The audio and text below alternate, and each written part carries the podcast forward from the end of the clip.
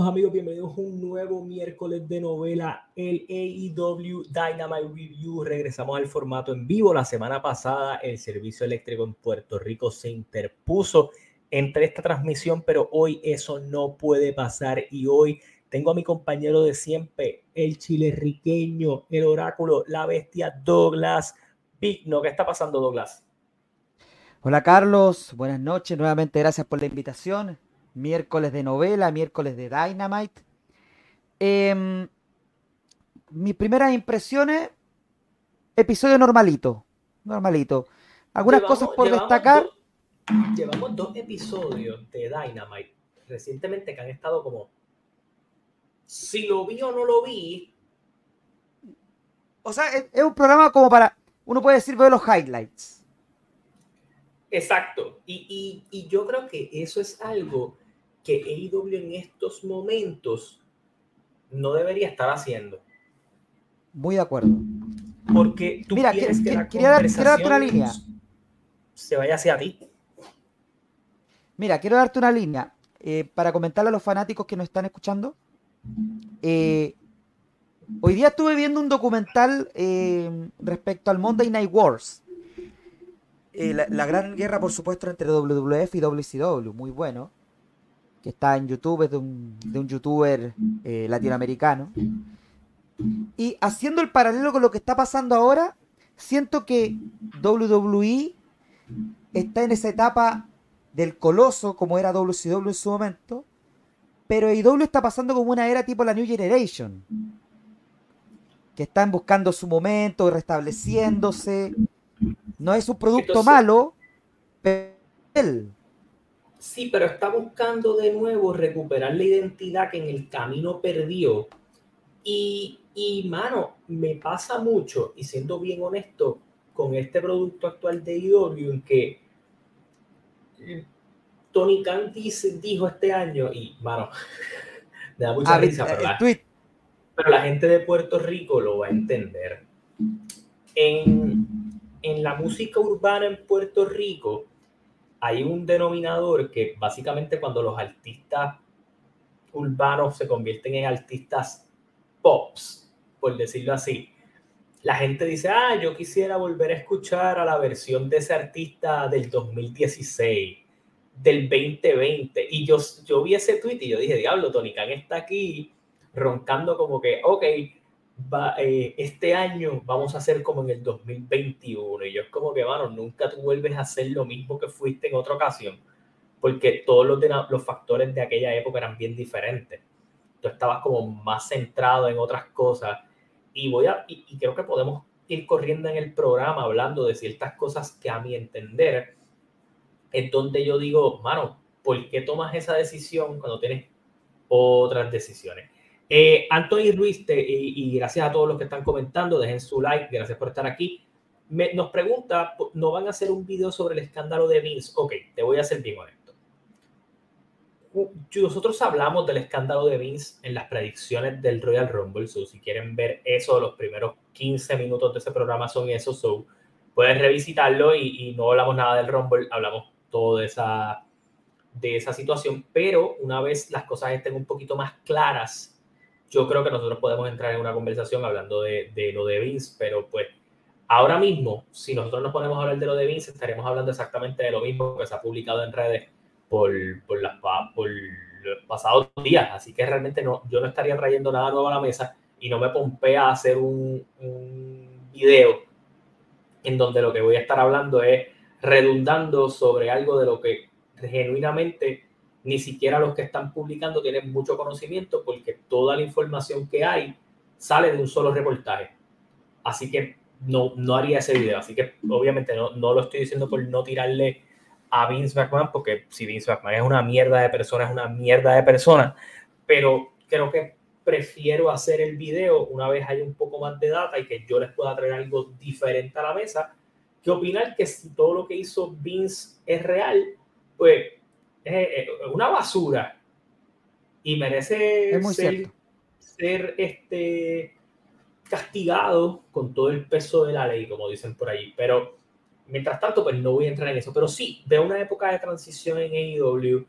Eh, veo el, y no un sobreabuso, pero sí siento que tú, tú, tú, dijiste algo, y no sé si esto lo hablamos en un programa o lo conversamos en, en privado, pero tú me comentaste hace un tiempo atrás que Forbidden Door va a ser un evento que va a quedar nulo para, para AEW eh, por, te lo la privado.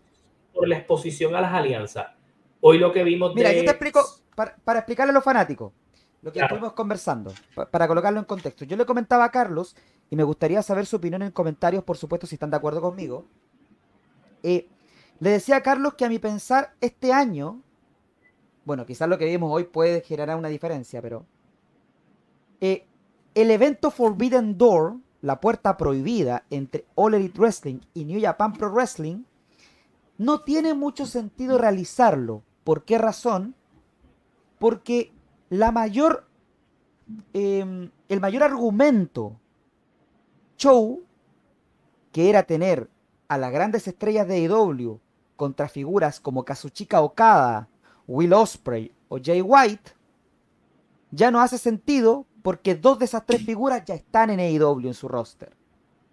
Y es probable, con lo que se ha hablado el día de hoy también, que, que hay una alta probabilidad de que Kazuchika Okada también termine en AEW pese a que también hay conversaciones con WWE. De eso, de eh, eso vamos a hablar ahorita. no, no quiero pero, ahora a, porque. A mi pensar, la, la, idea del evento, como per se, creo que ya no hace mucho impacto porque tampoco New Japan en este momento está en un estatus de decir tengo grandes figuras. New Japan le, le, va a pasar lo mismo que en este momento les puede, le está pasando, y que también voy a entrar un poquito en eso en este programa, de, a AAA, que no ha podido construir buen, un mejor talento dentro de su propio roster y teniendo que recurrir a figuras de afuera. Em, entonces, en este caso, New Japan, que está en un proceso de reestructuración ahora con la salida de Okada, Naito como su campeón, Sanada teniendo que tomar un rol cada vez más importante, y ahora una nueva generación de luchadores teniendo que buscar ese rol con la salida de, tanto de Okada como de Osprey. Los Renarita, los Shotaumino, eh, los Yotatsuji, etcétera, pero que todavía están en ese camino para llegar al tope, está en un proceso potente y que creo que si hacen este evento de Forbidden Door, New Japan quedaría muy mal parado, a mi pensar. Va a ser un evento en donde solo los luchadores van a tener la exposición, pero no va a ser un evento competitivo porque no tienes esas estrellas construidas. Y es lo mismo que, ¿verdad? Y, yo no soy de hablar de lucha libre mexicana porque siento que no me siento con la comodidad que usualmente me puedo sentir con otro tema. Pero siendo bien franco, cuando tú miras el Consejo Mundial, durante ese tiempo que tal vez no estuvo en el super foco de todo el mundo, se encargaron de construir estrellas entre los veteranos y estrellas jóvenes.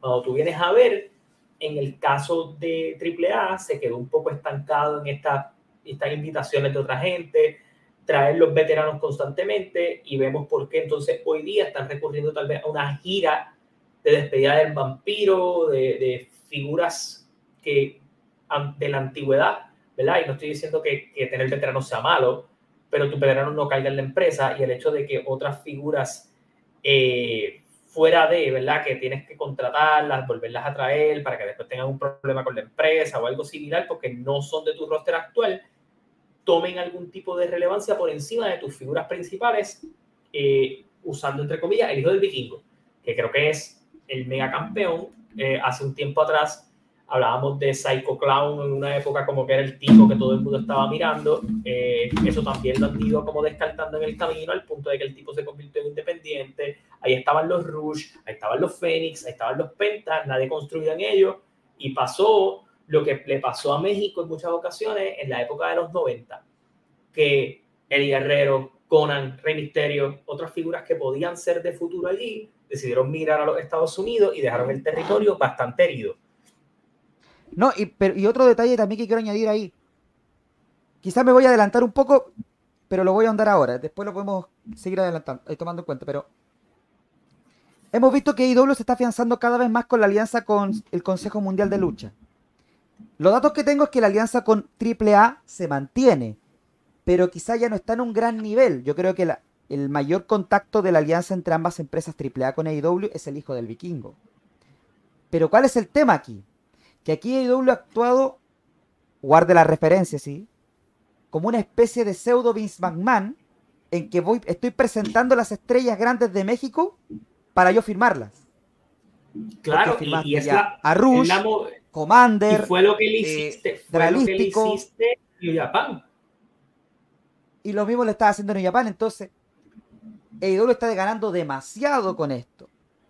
Y además, para ahondar un poquito en el, dato de por qué mi pensar es que ya Forbidden Door pierde mucho sentido, porque ya también tú, tú, me estás trayendo talento de New Japan cada cierto tiempo para tus shows semanales. La semana pasada tuvimos una muy buena lucha de Brian Danielson con Yuji Nagata. Lucha que quizás podrías haberla guardado para un evento así. Entonces, si tú me vas a traer eso quizás para tu producto semanal. Y estás mal gastando.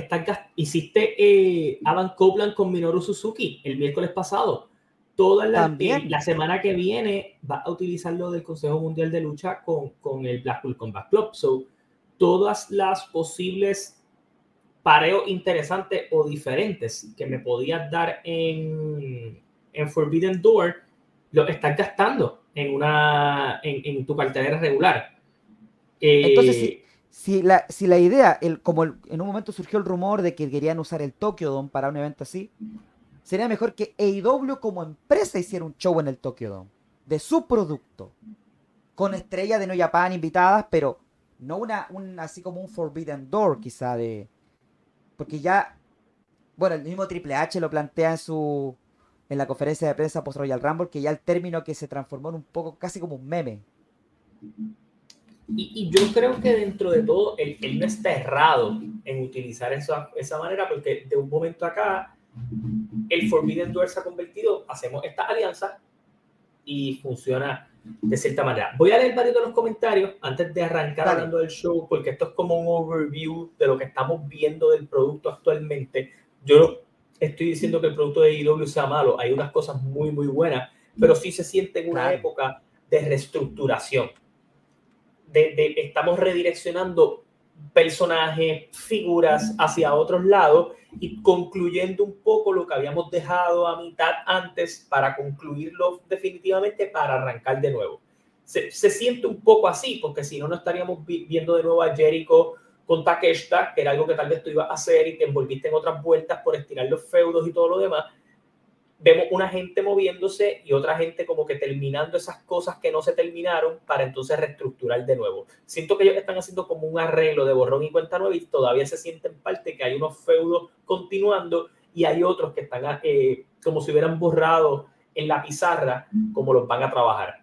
Voy a leer varios comentarios. Saludos a Jason, a Jason por aquí. Vamos los bellaquines de miércoles de novela. Saludos, Retro Iris. Saludos, gente. Gracias, papá. Eh, gracias a Cristian Ríos, no veo IW, pero aquí apoyando, agradecido por eso. Eh, saludos a Jaime Andino, a Byron Riquelme. Eh, aquí están hablando ya de Okada, Danny Hart, AJ20, One Piece Pajasama. CMLL, a partir de la salida de Rush y de sus hermanos, le dieron oportunidades a los jóvenes que ahora sostienen a la empresa. Pero AAA lleva años en el limbo. Una buena observación. AEW es como WWE con sus alianzas en el pasado siempre ellos ganan y sus aliados no, por eso TNA ya no trabaja con AEW. Eh, Buen, buena, interesante detalle. TNA hace lo de WWE, te voy a decir por qué. Ellos saben que Jordan Grace probablemente en algún momento se va a ir. Pues, ¿qué ellos hacen? Vamos a exponerla, vamos a darle exposición a nuestro campeonato femenino. Alguien va a mirar a, eso, a los ojos hacia acá probablemente en esa alianza, ¿verdad? Porque ya yo he visto en las redes que hay como un interés de Natalia de luchar con Jordan Grace. No me sorprendería para nada que WWE le prestara a Natalia. O sea, siéndote bien honesto, no, no me sorprendería. Se la presta. Creo que hay una. Ahí hay una oportunidad diferente a lo que, se ha dado entre IW y New Japan, que al principio fue así, pero después se fue perdiendo en el camino. Creo que hay una oportunidad para, no digamos una alianza como tal, pero de que WWE al talento que quizá no, no tiene mucha exposición actualmente o que quizá no está haciendo nada importante, llevarlo, uy, se perdimos a Carlos, pero sigo, llevarlo a, a TNA, por ejemplo. Estamos viendo el caso de Natalia. Natalia está jugando con la idea de una lucha con Jordan Grace. Eh, sería muy interesante que, ver a Natalia, que no está teniendo un rol importante, y, dudo que, lo, que tenga un rol, que siga con algún rol importante de aquí a WrestleMania, pero ¿por qué no en los eventos de marzo o en el evento grande de abril? ¿Por qué no Natalia poder dar ese salto con el permiso de WWE? Y ayudas también a la misma Natalia a realzarse un poco su carrera. Claro, y yo creo que al final del día tú puedes hacer este tipo de alianzas siempre y cuando ambos salgan beneficiados. Tuviste una buena exposición en el Royal Rumble, Jordan Grace, tuvo una buena exposición TNA, te devolvemos la luchadora ya. Eh, por lo que conozco, ¿verdad? A Puerto Rico vino Champagne Singh, que es primo de Jinder Mahal. Tuvimos la oportunidad de entrevistarlo en el podcast y él está haciendo un documental, el cual él está dirigiendo y trabajando, el cual habla de su carrera, de su familia y todo lo demás. Y WWE, él siendo una estrella de TNA, le prestó a Chelsea Green porque fue parte de, de su carrera, le prestó a Jinder Mahal y los títulos originales de ellos para poder participar. Eso que sí hay un acuerdo, tal vez de manos de no tenemos guerra nosotros, podemos trabajar algunas cosas. No, y además, fíjate, hay un detalle que, dejamos de lado que está de una WWE distinta. Obviamente el impacto de Jordan Grace es por la historia de TNA, pero semana atrás vimos a Charlie Dempsey luchar en All Japan Pro Wrestling. Sí, Entonces, y yo creo que siempre y cuando sea para algo positivo para ellos, ellos lo van a seguir haciendo.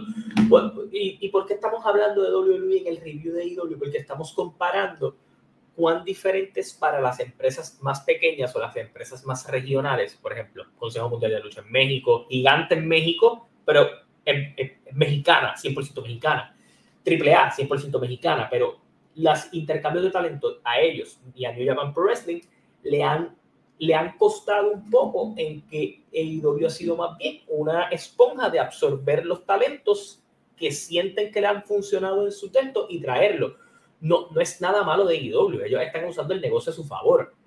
Lo que pasa es que ellos, les, ellos les está saliendo mejor esa vuelta. Miremos, vamos a analizarlo.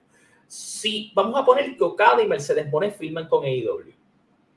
La mayor estrella femenina en la apuesta que New Japan dio mucho dinero por Mercedes Monet, al año y medio te la quitaron y la pudiste tener cuatro luchas. Okada ha sido tu estrella principal por más de 10 años luego de, una gran trayectoria, ha decidido expandir sus alas a Estados Unidos y casualmente se lo va a llevar la empresa con la que tú tienes alianza. Sí, es bueno para regresar, pero ya no es tuyo. Tú no puedes contar con él a largo plazo. Y por eso es que yo digo, yo siempre supe, y esto estoy hablando de Okada antes porque creo que podemos matarlo del rumor rápido porque Tony Khan dijo que tiene un anuncio grande la semana que viene, utilizando otra vez nuevamente esa carta que lo estaremos discutiendo la semana que viene, pero cuando analizamos todo esto y tú lo observas de un punto de vista un poco más realista, eh, Kota Ibushi tuvo problemas con New Japan, terminó filmado por AEW. Cuando tú vienes a ver en el caso de Okada, y Okada se despide de la manera en que se despide de Japón, los luchadores están llorando, todo ese tipo de cosas, ellos tienen bien claro que si Okada filma en AEW, va a ser full de AEW y en algún momento se los va a prestar, no es que ellos van a contar con él todo el tiempo. Y por otro lado, si firma con WWE, vayan despidiéndose tal vez de que Okada vaya para Japón. Entonces, claro. en ese aspecto, eh, me llama la atención de alguna manera a cómo lo vas llevando, pero sí pienso que la firma de Okada es bien difícil de decir, va a firmar en un lado y en el otro, porque se aprecia y se muestra y por los reportes que ambos lados están bien dispuestos a soltar dinero y oportunidades. Claro, y pues, en el caso de IW se habla que ya le está sugiriendo planes, planes hay que hacer con él. En cambio, por el lado de WWE, hoy día se dijo que Okada está conversando con sus amistades que están en WWE. Los Finn Balor, los Shinsuke Nakamura, eh, toda la gente que él conoce de allá, tanto en backstage como en, el, elenco, para ver cuál es el, cómo está la empresa actualmente en, backstage, para ver si puede eh, conectar con ese tipo de, estilo. Por eso, como dice Byron Riquelme, Okada, debe pensarlo bien. Y para cerrar este punto y pasar al programa en sí, y pasar justamente a la lucha que vamos a comenzar con el al principio, New Japan está pasando, o va a pasar este año por un momento de reestructuración, pero me voy a mandar un momento predicción. Yo creo que ellos van a querer dar un golpe y yo sé que Tetsuya Naito se ha ganado todo y que merece estar en ese sitial. Pero John Moxley le va a quitar el título. Ellos van a querer a Moxley como campeón de IWGP para no perder el spotlight en, lo que es el impacto global. Déjame explicar esto un poco más sencillo porque lo que voy a decir ahora le aplica a AEW. Estamos hablando de que AEW al momento no firmó ninguno de los agentes libres que salieron de WWE. Y mucha de la conversación cayó hacia esa gente, hacia Ali, hacia Riddle, hacia lo que vaya a ser Elias ahora. Eh, Nick Nemeth. Nick Nemeth. Y la conversación al momento, ¿verdad? Okada estuvo el jueves pasado en TNA. Eh, la conversación se ha ido disparando hacia sectores como NXT, WWE, lo que está haciendo TNA. En, el, en Estados Unidos, mucha conversación hacia el mundo independiente, incluso GCW, que ha sido una, una, empresa que se ha conversado mucho, ha hecho muy buen ruido con que va a tener a Nemeth enfrentándose a Matt Cardona. En WA y estando en, en CW, que también se ve como con una potencia de querer estar de querer participar fuertemente allí. Eh, que hay mucha conversación en, hacia otros lados. No solo estás compitiendo con, con WWE, sino que hay otra gente que está haciendo sus cositas pequeñas que están haciendo ruido. Y lo importante aquí es el ruido. Porque si tú estás haciendo ruido, algo se estás haciendo bien. AEW necesita de alguna manera, aunque su producto sea bueno, recuperar ese terreno del ruido y por eso es que yo creo que Tony vuelve con lo del anuncio grande. Por eso es que probablemente si él filma Okada y a Mercedes Moné, la conversación va a volverse a virar hacia ellos. Pero en lo que vamos de año, en este mes, ellos no han podido todavía hacer que la conversación gire completamente hacia ellos. Y yo creo que esa es la búsqueda de lo que ellos están tratando de hacer ahora mismo. Claro, porque tampoco han, sabido capitalizar muy bien en alguna historia lo suficientemente interesante para atraer al fanático, porque esto al final es sobre historia. Y vuelvo al punto que dije al principio del programa, eh, haciendo el énfasis con este documental que le estaba comentando, que lo dejé en los comentarios de aquí del canal por, del programa por si a alguien le interesa. Eh, cuando WCW perdió el enfoque, cuando se enfocó demasiado en la WO, WWF se fue enfocando en historias nuevas, pero sin perder el atractivo. AEW ya lo hizo. Tony, el mismo Tony Khan tiene claro que el 2021 fue su mejor año. Y recordemos que el 2021 había muchas historias interesantes.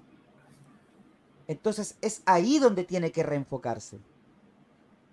AEW tenía o aún tiene una gran oportunidad con el On the Spirit Kingdom, pero no han sabido capitalizar totalmente allí todavía los tienen bajo el radar.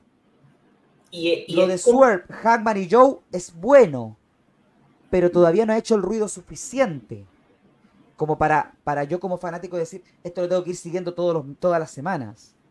¿Qué fue lo que pasó con lo de lo de el, lo de The Devil? Pero lo, lo peor de todo fue que cuando lo analizamos, es triste de alguna manera porque ambas figuras al estar lesionadas tú no le pudiste dar la continuidad adecuada a ello. Y creo que eso también jugó en contra de, de, de AEW. Claro, haciendo el paralelo como que es lo que lamentablemente jode un poco el camino a WrestleMania en este caso este año con Punk y Rollins. A AEW le pasó de una manera mucho mayor porque perdiste esa, a las dos figuras que estaban generando ruido con una historia atractiva. Perdiste en JF por lesión, perdiste desde el principio a Adam Cole. Entonces no puedes seguir dando una continuidad. Pero yo creo que ya con esto podríamos empezar a, ver plama. Y cuando tú no puedes dar continuidad es un poco complicado, ¿verdad? Que yo me enganche en tu historia. Ok, con eso podemos arrancar. Vamos a hablar de Jeff Hardy contra John Moxley. Hay que decir. Buena lucha. desde que Jeff Hardy se, se, se quejó, ha aparecido más en Dynamite.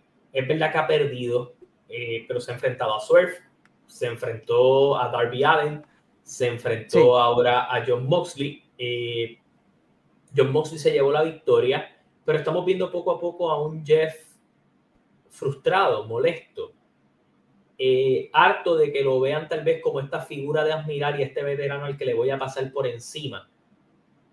Eh, y si has visto, la constante ha sido esa. Todos han puesto respeto. Surf en su caso pues diferente, pero todos han intentado poner su respeto y su vuelta y, y cada vez vemos a Jeff un poco más frustrado.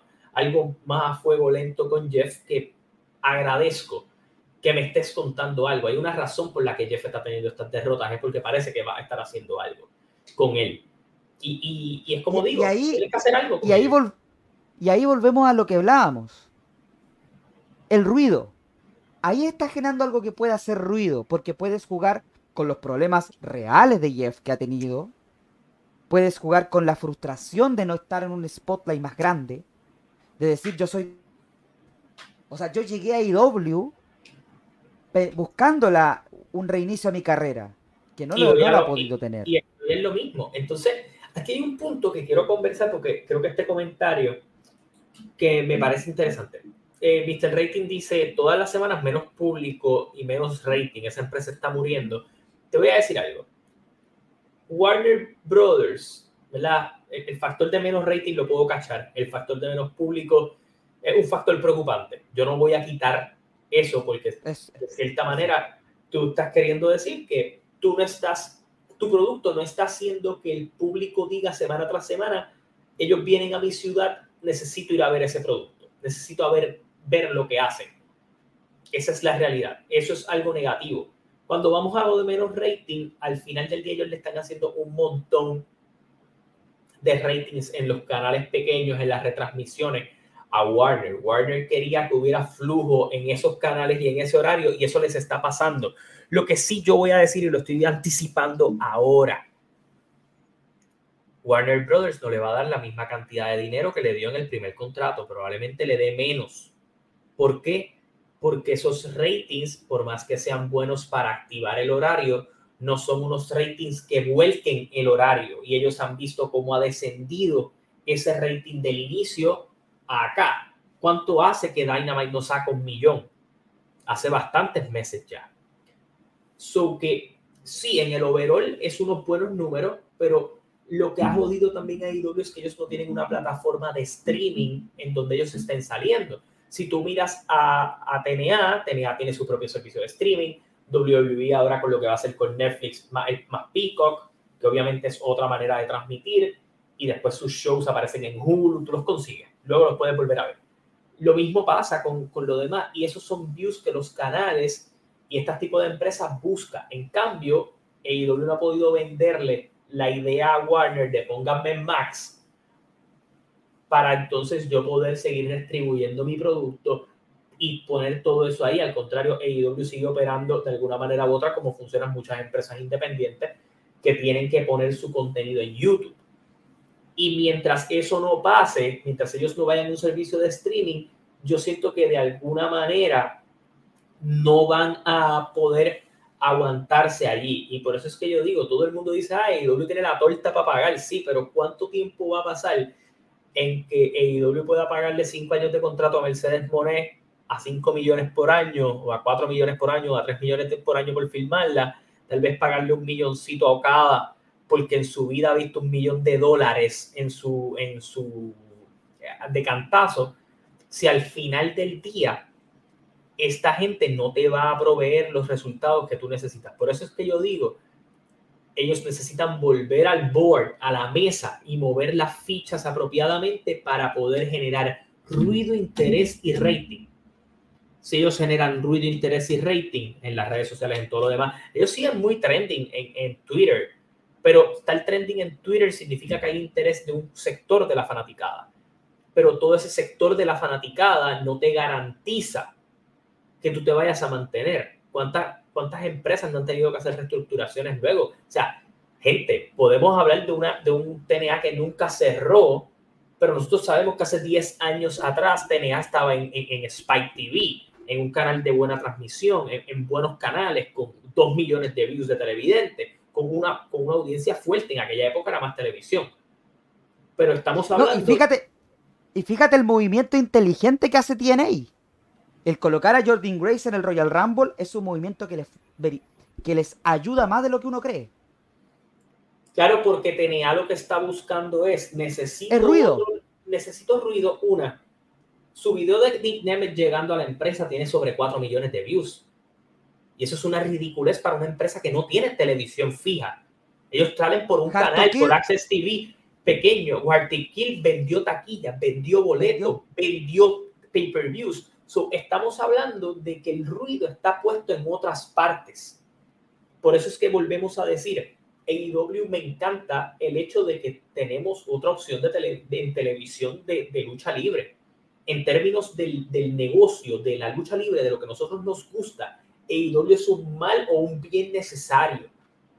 Por eso es que a uno, le, por eso es que a uno le preocupa de alguna manera u otra el factor de las, de las canchas menos llenas, de los de estos, porque a mí no me preocupa por lo negativo burlonamente como mucha gente hace. Yo no me burlaría de eso porque eso no es lo que uno quiere. Lo que uno quiere es que si esta gente llega sea para que aumente, porque yo es que yo necesito que haya una alternativa para competir con WWE. Yo necesito una alternativa para yo poder hablar aquí, para hablar, para tener otra cosa en que interesarme, en que la lucha libre no solo es, está aquí, aquí hay algo chévere, acá hay algo chévere, acá hay algo chévere, y que el, el negocio... Que exista la variedad y que el negocio te permita que haya una variedad en donde el producto no se parece, pero me puedo disfrutar ambos.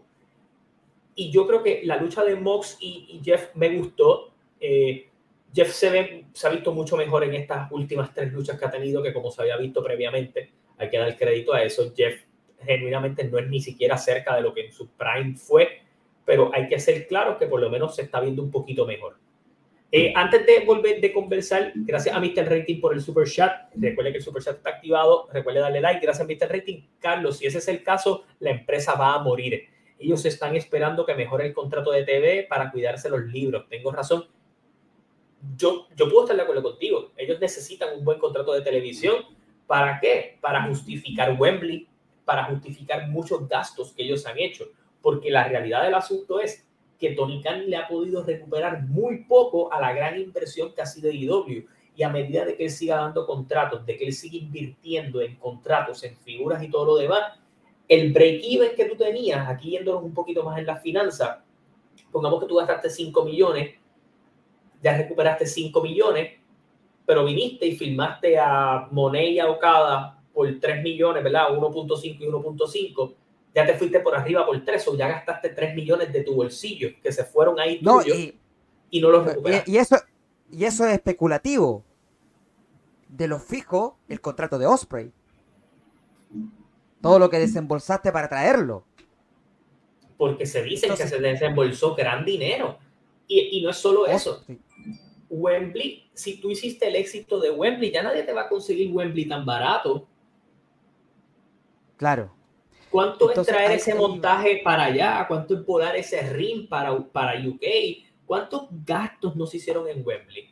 Porque ellos dijeron que Wembley fue un evento en donde ellos lo que, lo que invirtieron, lo que gastaron, lo recuperaron, pero no recuperaron por arriba. Y si esa es tu mejor casa y tú no pudiste recuperar por arriba, algo no está funcionando. No, y, Carlos, para, para como complementar esto, Em, o sea, fíjense que, el show de hoy día estuvo bueno, pero no me he enfocado en otros temas que también son interesantes. Pero eh, AEW perdió la oportunidad de dar el gran golpe e increíblemente lo dio más rápido WWE, que es la firma de Netflix. El tener a WWE, una, lucha, eh, una empresa de lucha libre, en un servicio de streaming mundial, y que el próximo año eso conlleva que, la, que su producto se va a ver de una nueva forma a nivel global.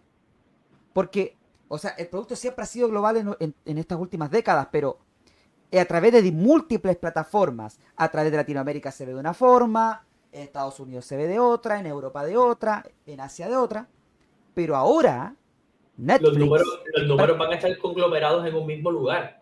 So, tú vas a va a sacar ser impactante. Y AEW tenía sacar- esa misma oportunidad. Tú vas a Con sacar, por ejemplo, por ejemplo, voy a poner este ejemplo. Raw saca cerca de 1.5 a 2 millones de televidentes en, en- en USA Network. Pónganse a pensar que hay 4 millones de personas que los ven en Latinoamérica y 6 que los ven en Europa. La gente que lo ve en India, que lo ve en todos esos lados, que, que son públicos que ellos han ido apelando en Arabia, lo que sea. Raw va a promediar sobre 40 millones de televidentes. O sea, en- en- en- estoy tirando un número. Esa es la importancia del streaming hoy día. Y WWE se fue all-in con el streaming porque Raw no va a salir por USA, va a salir por Netflix. Así es. El único show de lucha libre, los únicos que van a estar por cable de WWE Es son y NXT y NXT. SmackDown. No, y entonces NXT va- tiene la oportunidad ahora de correr en un canal solo que va a poder poner toda su energía en ese producto solamente, porque NXT existe en USA como una moneda de negocio por la tercera hora, pero en CW es un show principal. Entonces, No, Eso pero ojo, estoy leyendo acá de los fanáticos, disculpa la interrupción. No, eh, no subestimen el tema de Netflix, porque mucha Netflix también esto es un win-win, porque gran parte de los fanáticos de la lucha libre van a adquirir Netflix por esto. Claro, y pasó con Peacock.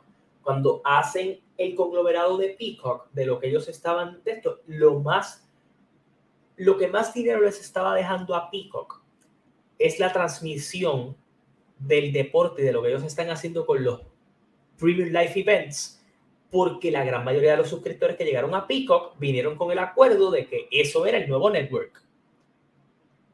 Sí. Pon- Pongamos que hay 4 millones de personas en Peacock, ¿verdad? No, no tiene que ser 4 millones, podemos irnos con 2 millones. 2 millones de personas en Peacock y un millón de esas personas lo tiene solamente por, por los pay-per-views. Pues esa gente va a migrar allá. So, añade un valor a eso. Ok. Y, y aunque Netflix ya no es lo que era antes, yo voy a tener Netflix Yo también. para ver Raw. Entonces, el que, el que tenía Netflix tiene Raw. So, ellos le van a llegar a una gente, una vez más, vas a tener la lucha para un público casual. Y esa es la parte positiva de esto. Ponte que tu tío veía lucha libre antes, pero ya no está el día porque no tiene el canal, ya no tiene cable TV, solo ve Netflix, tiene caja piratía. Y viene y de momento dice, ya no, no tengo más nada que hacer, deja de poner la lucha, a ver quiénes son los que están luchando ahora. Es, es alguien que lo vio. So, es un Y, ya, y, para, y, y para lo que pasa con Raw, creo que tú lo comentaste una vez en privado. Ya a WWE no le va a importar los ratings, le va a importar que su producto tenga visibilidad. Claro, aquí vamos. Mira, AJ20 dice algo y aquí es que me voy a mover a, a AEW Full para hablar. Carlos, tú dijiste hace años que AEW tenía que trabajar en sus luchadores para volverlos superestrellas para el público promedio. Fuera de MJF no han hecho el trabajo. Estoy, estoy de acuerdo y las dos figuras, que, las dos figuras que el público promedio conocía, porque tenían un background de WWE por lo que habían logrado hacer, se llaman CM Punk y Cody Rhodes y hoy día son los últimos dos del Royal Rumble de, la- de este año. So, eh, ven acá, ¿qué te pareció el Consejo Mundial de Lucha apareciendo, atacando el Blackpool Combat Club? A mí me pareció una buena movida, una manera interesante de presentarme a los talentos de Consejo Mundial de Lucha, si los vamos a ver más a menudo dentro de la programación de IW. Estoy muy de acuerdo, fue una, muy buena vuelta y los colocas en un spotlight importante contra una de las facciones top de la empresa que es el Blackpool Combat Club. Atacando a John Moxley, no porque sean rudos, sino porque Moxley también le faltó el respeto. Eh, entonces genera una interesante historia ahí. Ya este, este sábado en Collision vamos a ver a Brian Danielson luchando con Hechicero. Y la próxima semana tenemos este 3 contra 3 entre Blackpool Combat Club contra eh, Hechicero, contra Volador Junior y Máscara Dorada. Eh, que son la, toda esta, esta gama de talentos, los más conocidos del consejo, pero el que tiene predominancia a nivel mundial es místico. Entonces, porque él ha sido una figura histórica de, de México en general, tanto del consejo como de AAA, y su eh, corto pero comentado paso en WWE. Y me, está interesante esta vuelta, creo que darle algo distinto al Blackpool Combat Club eh, puede ser eh, interesante de ver. Ojalá esté bien construido tipo historia, más allá de lo que veamos en aspecto luchístico. Exactamente. Bueno, con eso nos vamos a mover. Yo tengo, esto es una crítica un poquito, ¿verdad? No, quiero ser negativo, pero la, semana pasada nosotros nos quedamos con la situación de que Swerve iba a buscar oponente a Hanman y Hanman a Swerve. Sí. Yo me hubiera ido a buscar un oponente un poquito más de calibre que Toaliona lo primero que te voy a decir es que, yo, no sé quién, yo, no sé quién, puñeta es tu Aliona. Claro, todavía no, todavía no reconozco quién, quién de los dos era Tonal, recién ahora quién era toda Aliona de los Gatson Agony. Porque es como, es como cuando eran los usos en su momento, eran los dos iguales. no sabíamos quién era Jay y quién era Jimmy. Lo mismo a mí me pasa con Authors of Pain, Aiken y Razor. Ya yo sé más o menos quiénes son por los tatuajes ahora y todo lo demás, pero yo no sabía quiénes eran al principio. Entonces, me parece un poco. Y es lo mismo que pasó con las velas. Al principio tú no sabías ni quién era Drew, ni quién era, este, quién era Brie, quién era este Nicky. Pero me parece que si era una lucha con tanta. Hmm, con tanto propósito, esta lucha no hace nada por Hanman no. Más hizo algo por lo que ayudó más a toda León a presentarlo más porque su derrota no fue una derrota aplastante. La única razón por la cual Swerve lo elige de oponente es porque en ninguna de las luchas donde estaba involucrado toda León él nunca ha sido nunca ha sido derrotado, nunca ha sido planchado y tampoco ha sido rendido.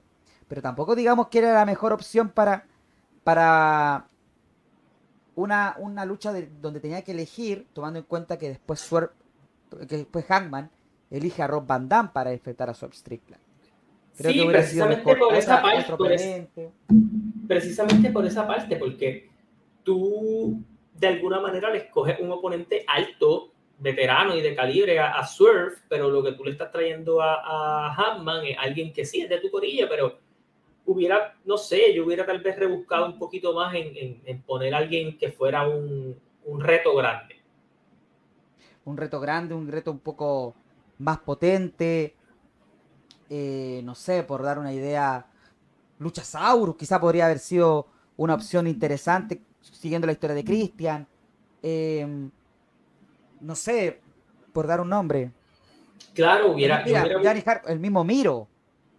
Sí, yo hubiera buscado Miro, que está por ahí. Este, tienes otras figuras que podías buscar. Y como que no sé, eh, como que me estuvo extraña la selección de aquí. Hanman gana la, lucha y está bien, todo, todo está bien. Con eso no, no hay problema y con eso nos movemos a lo demás porque pues Hanman tiene ahí como un look extraño de, de, actor porno de los 80.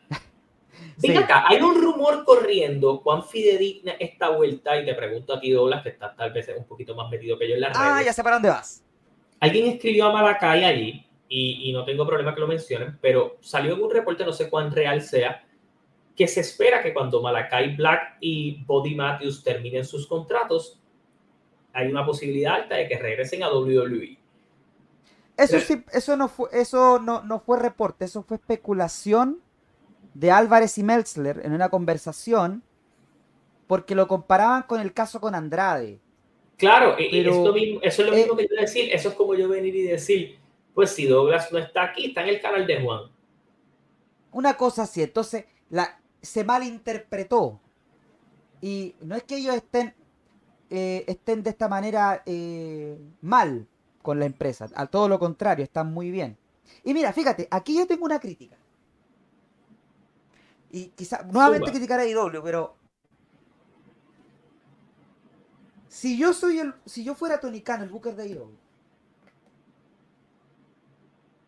sabiendo que el sábado es el Royal Rumble, que todos van a querer verlo. Y ok, ellos quisieron dar un gran episodio de Collision. No lo he podido ver totalmente, pero yo sé que estuvo bueno. Siento que competir con un pay-per-view como el Rumble fue una mala decisión. Yo hubiera guardado esa cartelera que hiciste el sábado para hoy o para el siguiente sábado. Sí, la lucha de eliminación está en, la lucha de eliminación está en jaula y todo lo demás dice que estuvo muy buena, quiero verla. Pero entonces haces eso el día del Rumble y es un episodio perdido. Eso. Entonces es el cierre de una gran rivalidad que tú podrías haberlo guardado, por ejemplo, para hoy, y podríamos estar hablando de ello, o para el sábado, y decir, me voy a guardar esta lucha, esta gran lucha, para un show donde sé que la gente va a querer tomar la atención.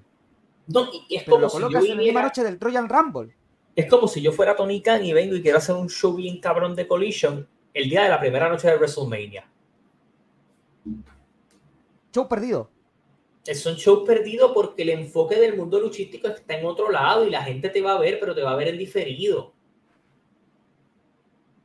Es cierto. Es, es- es justamente. Entonces, Entonces sacas 300 mil en rating y te la están montando en las redes sociales y sabemos que Tony Khan es corto de mecha cuando ves que un programa de vacilón de wrestling, que pues hay cuatro cabrones que lo ven, sacó más rating que tú. claro. Entonces, pues, Entonces yo creo que esa lucha, incluso, que esa lucha, tú pudiste haber estirado este feudo y hacerlo en Revolution en otro, en otro momento. siento que haberla colocado en el sábado del Rumble fue un desperdicio. Si tú no puedes competir con los eventos grandes de WWE por, y más con el Rumble, que no solo lo ve el fanático hardcore, el Rumble lo ve el fanático casual. Yo tengo la, la experiencia en vivo del Royal Rumble, yo la viví el sábado. Yo estaba mudándome el sábado y el sábado mi suegro estaba aquí. Mi suegro veía lucha libre hace mucho tiempo, hace mucho tiempo que no es un fan hardcore del negocio, sobre más de 15 años. Mi suegro se quedó aquí hasta la última lucha. Por, por el Rumble, por el concepto del Rumble, porque el que vio lucha libre en algún momento sabe lo que es el Rumble.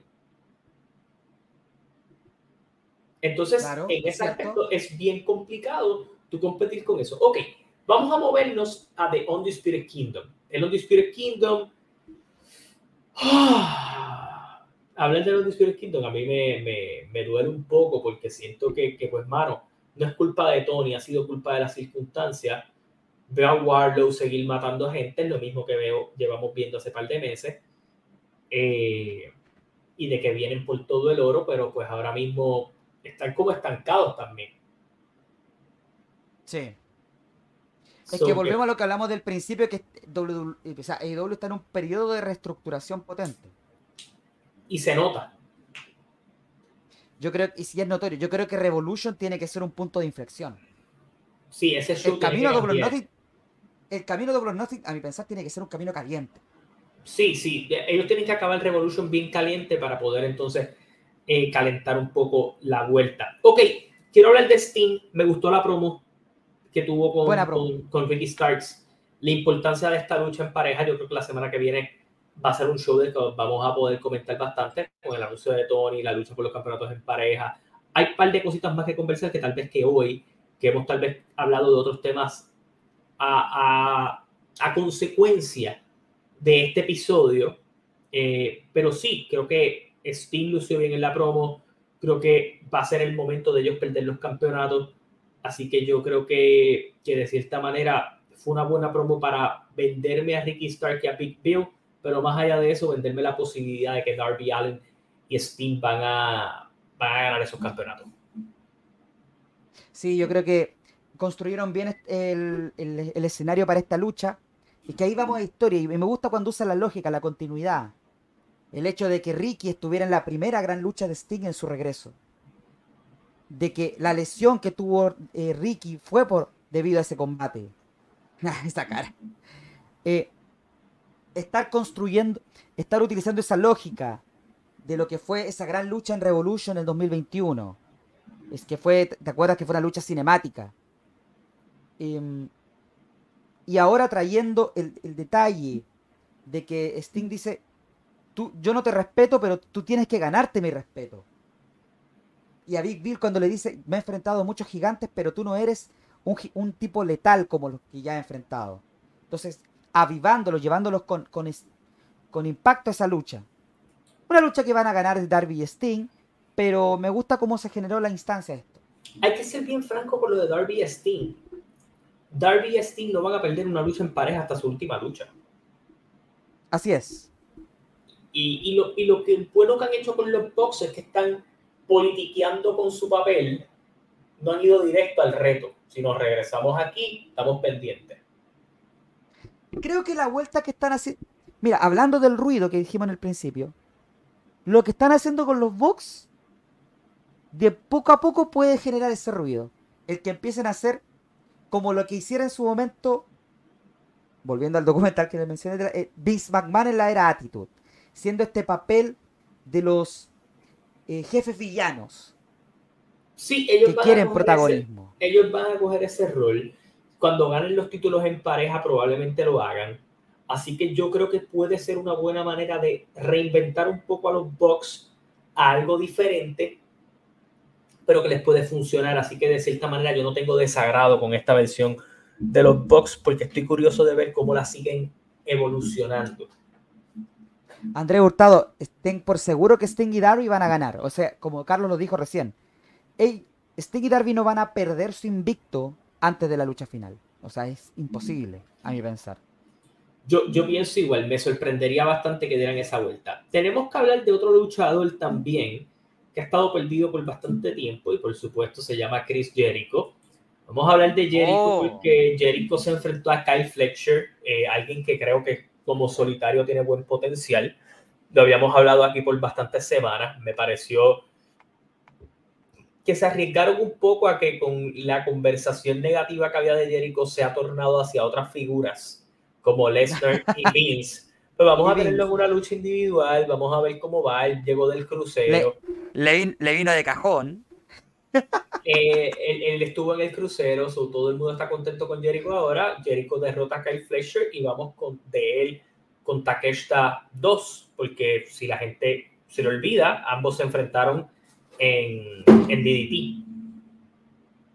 Sí, ellos se enfrentaron a final del año pasado en, en DDT Pro Wrestling en Japón.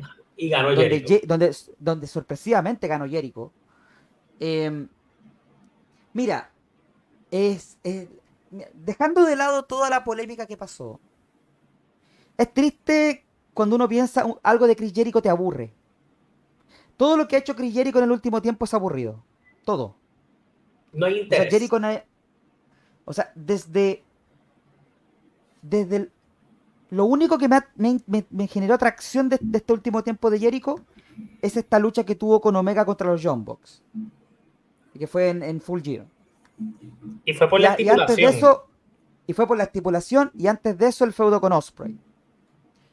Pero fuera de eso, todo ha sido una aburrición. Eh, parte del team basura. No sé qué pensar con Jericho en este momento. Tú sabes que nosotros hacemos los trapastidores Wrestling Award a final del año y yo en la categoría de Puerto Rico me inventé el puesto a mayor exposición. Ese, ese puesto lo voy a traer de nuevo, pero lo voy a traer para los trapastidores Wrestling Awards edición de Estados Unidos. Y sin duda alguna, Jericho hubiera ganado ese premio el año pasado y, va en ruta a ganarlo este año. Yo soy de los que pienso que Jericho, que siempre se ha cuidado tanto, y ese es, ese es mi problema. Por eso es que mucha gente dice, Jericho está dañando su legado en AEW. su, legado es, su legado no creo que se dañe, pero sí creo que el manejo de cómo él hacía las cosas sí se ha dañado. Jericho era un tipo que se reinventaba.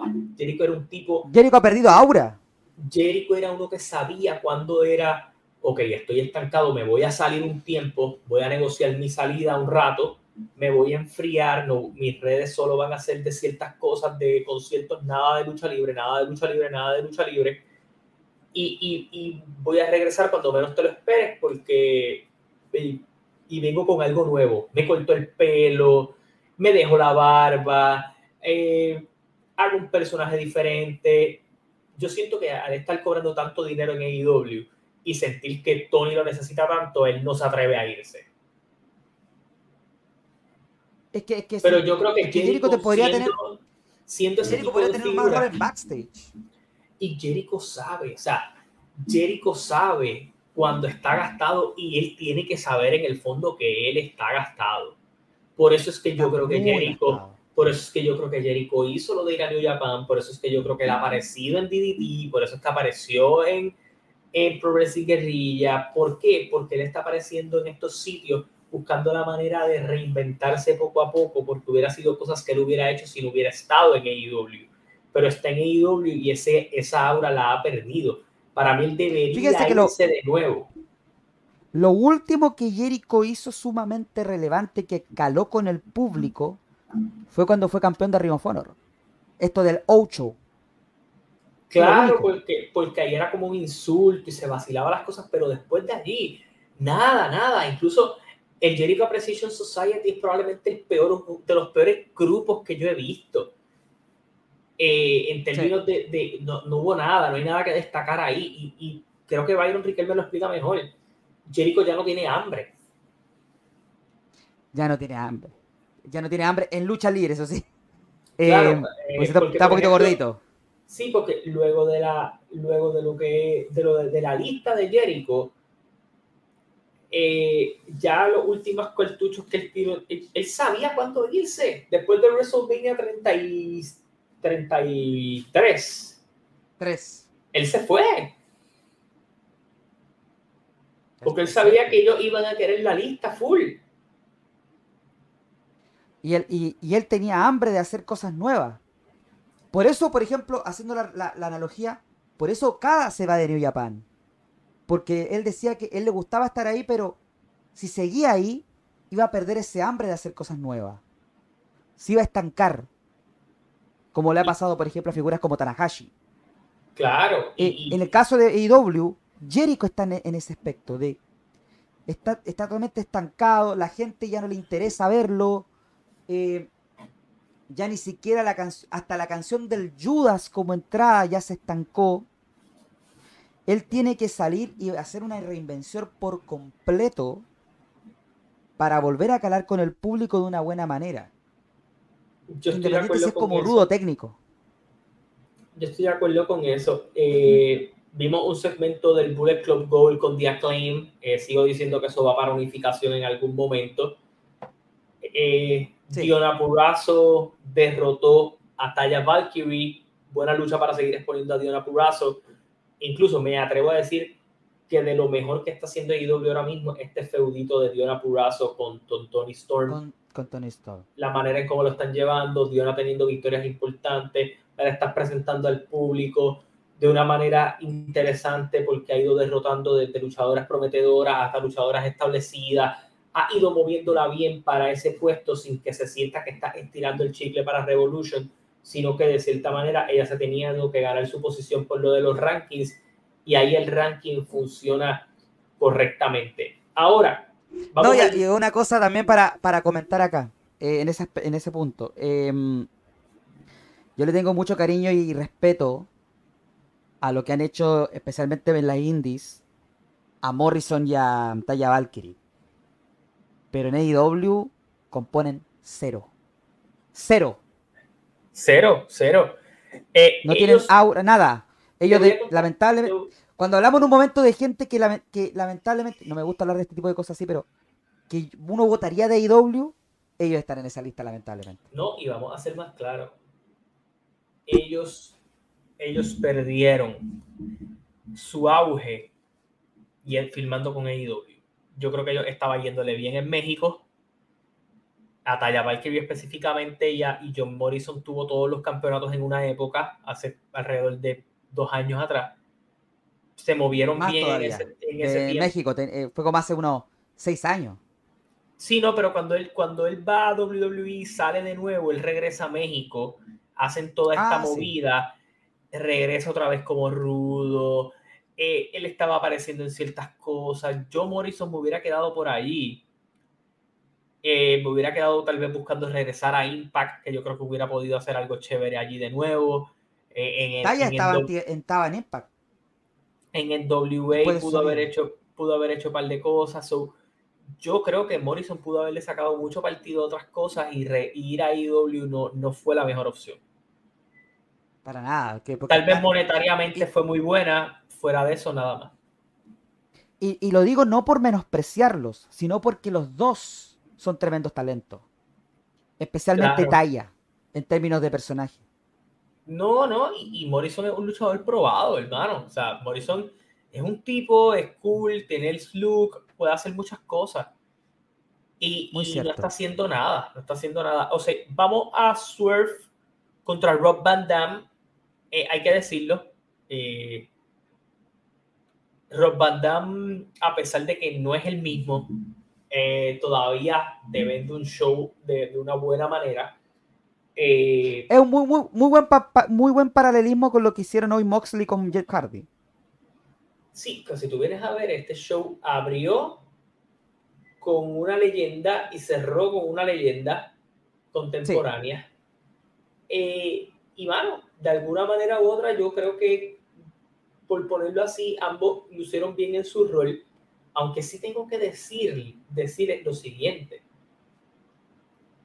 Yo siento que la lucha de Rob Van Damme sí hizo algo por Swerve, eh, contrario a lo que a la lucha de Hammond. O sea, ya que estábamos comparando una cosa con la otra, Surf derrota a otra leyenda, ella derrotó a Jafar, derrotó a RBD, o ha derrotado a, a, nombres grandes en su, en su ranking para los, para los rankings de esta lucha.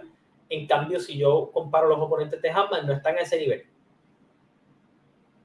absolutamente. No, digamos que en esta, en esta búsqueda de rankings de Hangman, creo que el único gran oponente que tuvo fue Claudio mira, según, según Moon 7, ¿cuánta, ¿cuánta droga había en ese camerino hoy?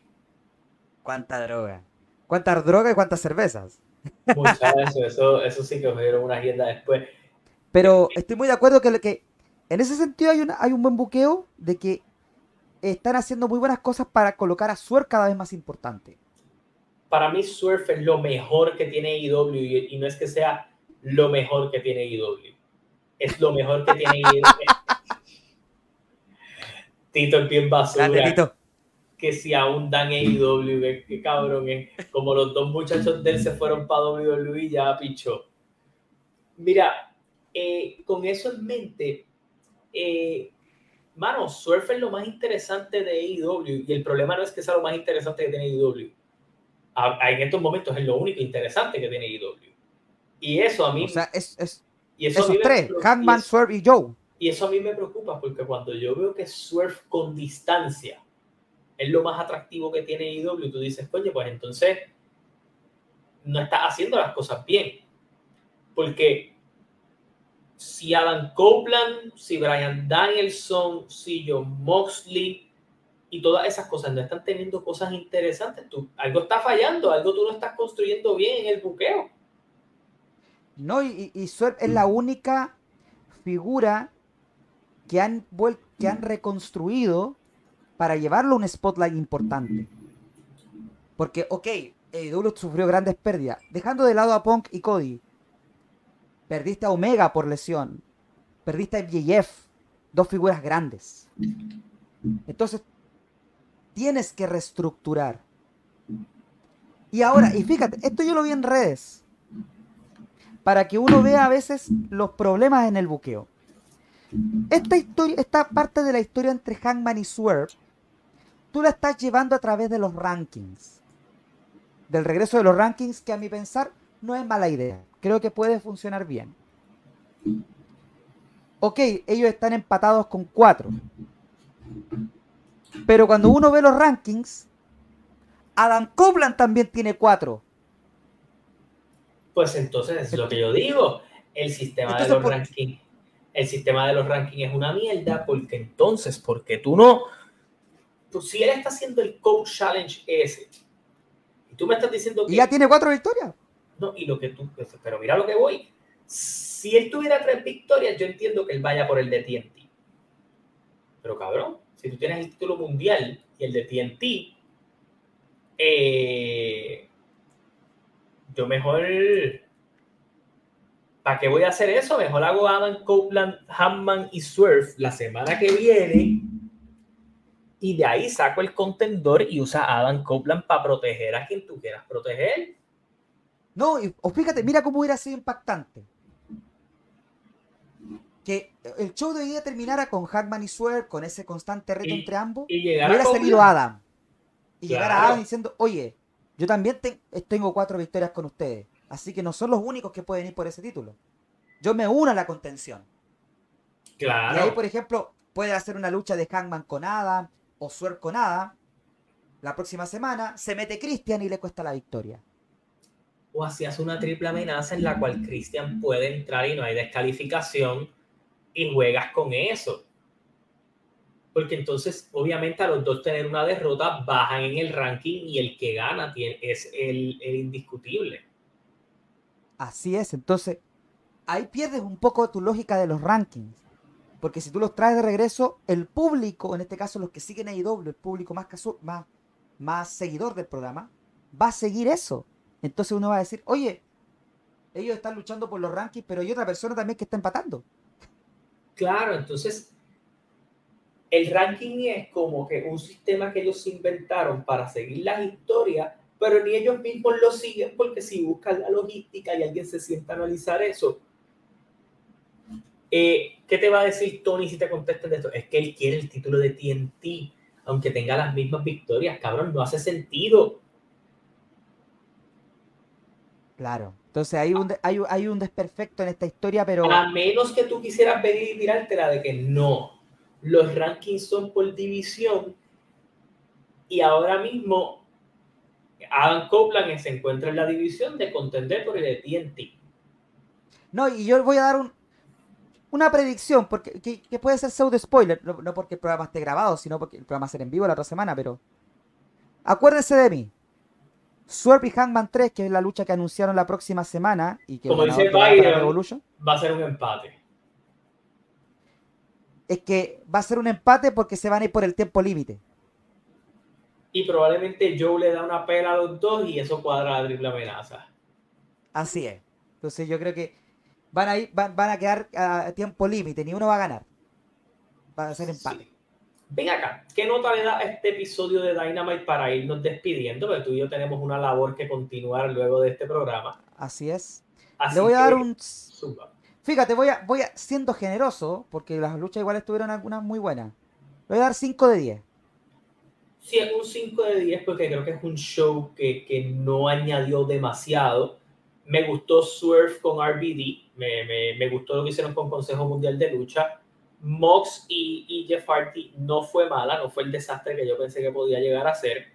Eh, Jerry Fletcher estuvo entretenida, el segmento de Sting estuvo bueno, Diona Purazo tuvo una buena victoria. So, mm, fue un show normal. Creo que si me pones a decir que no he visto Collision completo, pero te aseguro que si hubiera visto Collision completo, y lo comparo con este show, probablemente Collision fue mejor show.